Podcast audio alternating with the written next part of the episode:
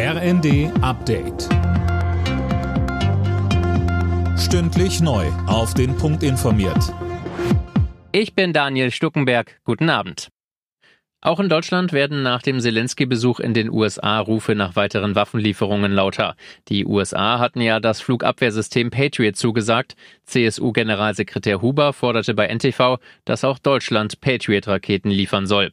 Und der Vorsitzende der deutsch-ukrainischen Parlamentariergruppe Robin Wagener von den Grünen fordert Kampf- und Schützenpanzer für die Ukraine. Er sagte uns weiter. Wir haben mehrere europäische Staaten, die entsprechende Panzer zur Verfügung haben und können mit einem Pooling-System gemeinsam unterstützen. Und wir starten jetzt gerade mit der europäischen Ausbildungsmission.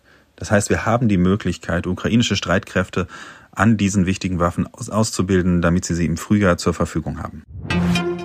Unterdessen haben die G7-Staaten angekündigt, die Ukraine auch kommendes Jahr finanziell zu unterstützen. Stand jetzt gibt es Zusagen für über 30 Milliarden Euro, sagte Deutschlands Finanzminister Lindner.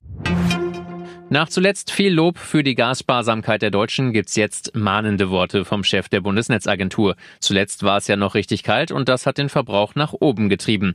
Alena Tribold, was sagt Klaus Müller von der Bundesnetzagentur denn dazu? Es war erwartbar, aber er sagt, das sollte und darf sich in den nächsten Wochen so nicht fortsetzen. Zwischen dem 12. und 18. Dezember haben wir hier in Deutschland 12 Prozent mehr Gas verbraucht als im Vorjahreszeitraum.